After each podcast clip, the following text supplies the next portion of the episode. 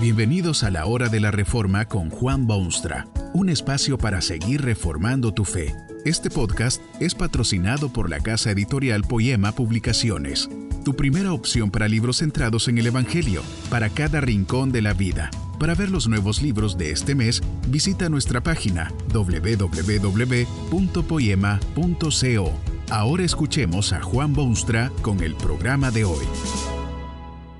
La paz más necesaria es el título de la conferencia que presenta a continuación el reverendo Juan Bonstra y está basada en las palabras bíblicas de Filipenses 4:7, la paz de Dios que sobrepasa todo entendimiento guardará vuestros corazones y pensamientos en Cristo Jesús.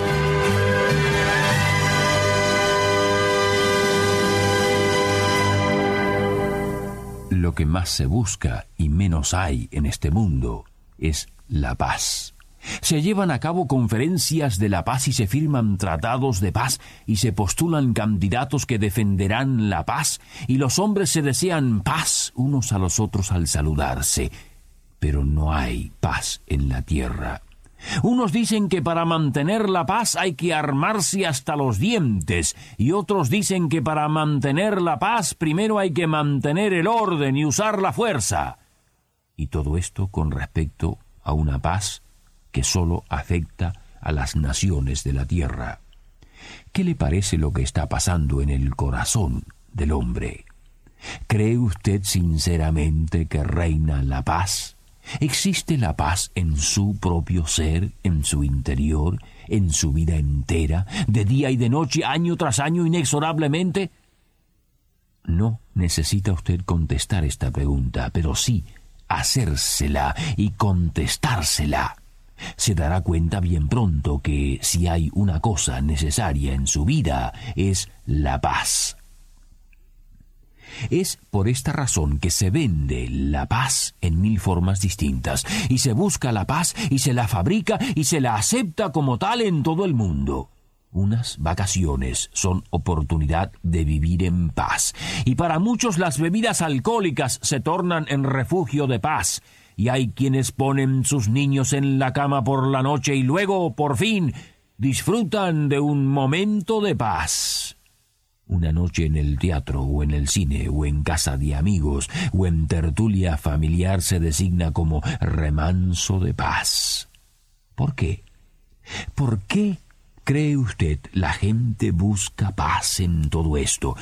La respuesta obvia es que, por supuesto, la necesita. El hombre necesita paz en su vida, requiere un nivel de paz interior para mantener su sanidad. En segundo lugar, busca paz porque nunca la ha encontrado. Siempre queda, por lo menos, la esperanza de que en esto sí o en aquello habrá paz en abundancia.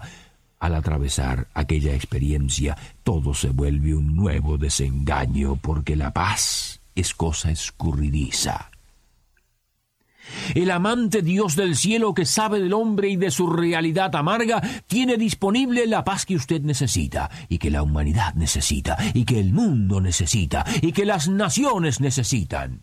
Gratitud inmensa se merecen todos aquellos que trabajan en pro de la paz y que a su manera tratan de sembrarla o imponerla.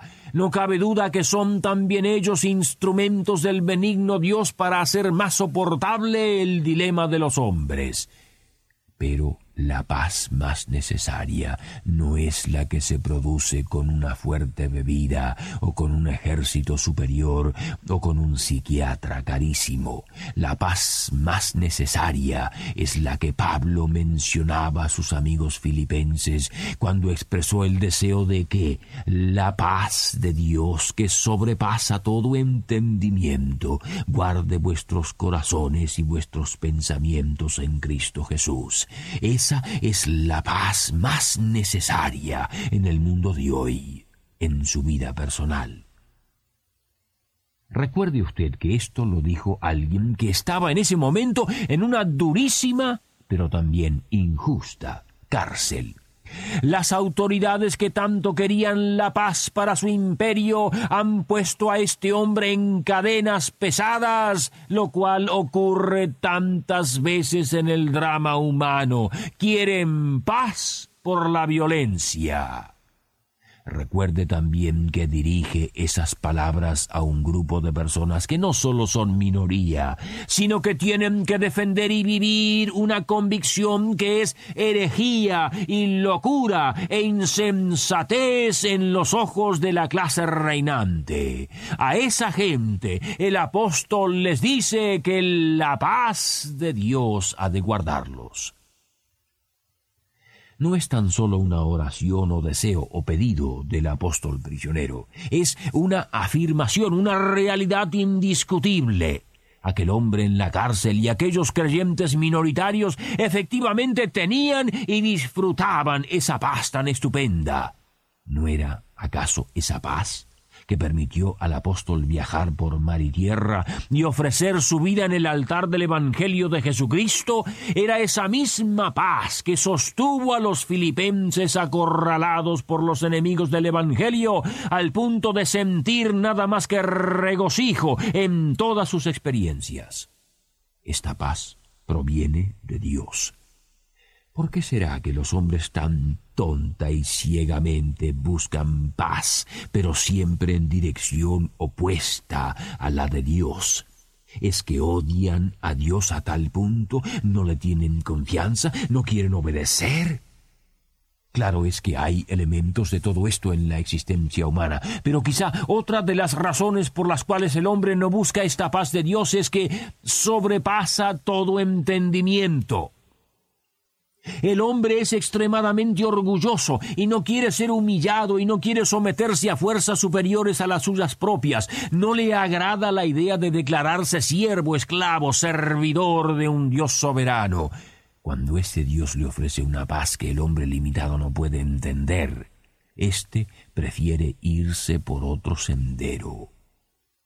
¿No le parece a usted que esto es señal de estupidez inmensurable? Dios tan ama y tanto se preocupa y tanto ha hecho para abrirle el sendero de la genuina paz al hombre que no debería existir uno solo que lo ignorase. De tal manera amó Dios al mundo que ha dado a su Hijo unigénito para que todo aquel que en él cree no se pierda, mas tenga vida eterna.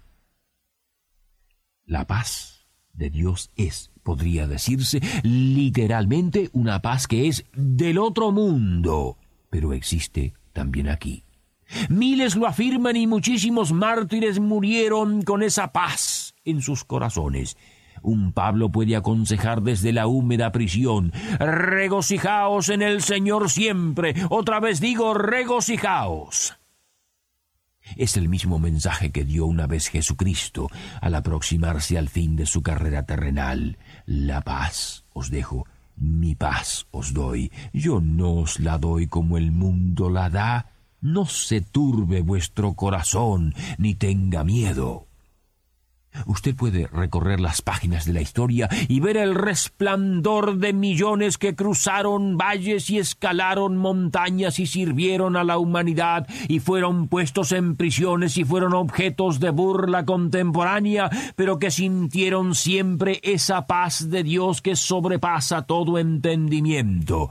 Hay gente que sienten esta paz ahora mismo en los cuatro rincones del mundo, en su propia patria en su ciudad o pueblo.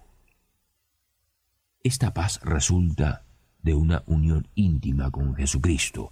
Es por eso que se predica este nombre por toda la tierra y es por eso que se proclama su mensaje por estos medios. Es en Él que esta paz necesaria es también posible. No hay otro acceso a esta paz. Guarda corazones y pensamientos, pero en Cristo y afecta a la totalidad de la persona, es decir, el corazón y entendimiento, términos bíblicos que definen la personalidad. Esta paz no es quietud meramente externa o silencio o canciones tranquilas y terapéuticas. Mucha paz moderna depende de tener o hacer. Si uno tiene esto o aquello, quizás se obtenga la paz. Si uno hace esto o lo otro, es probable que obtenga la paz. Pero la paz de Dios no es tener o hacer, sino más bien ser. es un contentamiento, satisfacción o sentir interno, es estar cierto de que uno es protegido y guardado por Dios en todo momento. No, esta paz no borra automáticamente todo el triste y el turbulento pasado que uno tenga. El apóstol Pablo jamás se olvidó de sus horrendos actos de persecución de los creyentes ni de sus idioteces farisaicas. Parece como que quería recordar esas cosas para que le sirvieran de acicate o de memoria del gran amor de Dios y de la profunda paz que sentía. Luego de tan mísera vida, tan sucias manos, tan vergonzoso pasado, Dios lo había aceptado como hijo y le había dado una paz que inundaba su alma entera. Su pasado puede ser hiriente y salvaje y hasta temible, pero Dios puede curar sus heridas, domar su salvajismo y endulzar su horrible carácter. Puede darle la paz que usted necesita. Qué distinto mundo sería este si usted y su vecino y el otro, y miles y millones, y si todos los hombres sintiesen esta paz. Usted vería una transformación utópica a primera vista, pero genuina. Usted vería por vez primera esfuerzos exitosos de paz en la tierra y vería al fin gente contenta, gente satisfecha, gente gozosa, gente con propósito, gente que son miembros de la nueva humanidad. ¿Por qué no pone usted fin a sus guerras interiores? La paz que busca con tanto esfuerzo está solo en el Hijo de Dios. Él sabe de sus penas y su angustia y quiere darle esa paz tan necesaria para usted y para el mundo. Él puede dársela porque Él es el príncipe de paz. Que este mensaje nos ayude en el proceso de reforma continua según la palabra de Dios. Si quieres profundizar en la exposición bíblica, puedes buscar más recursos en www.poema.co. Allí encontrarás libros que te ayuden a entender la palabra de Dios y aplicarla a tu vida. Poema, el Evangelio para cada rincón de la vida. Nos vemos en el próximo episodio de La Hora de la Reforma con Juan Bonstra.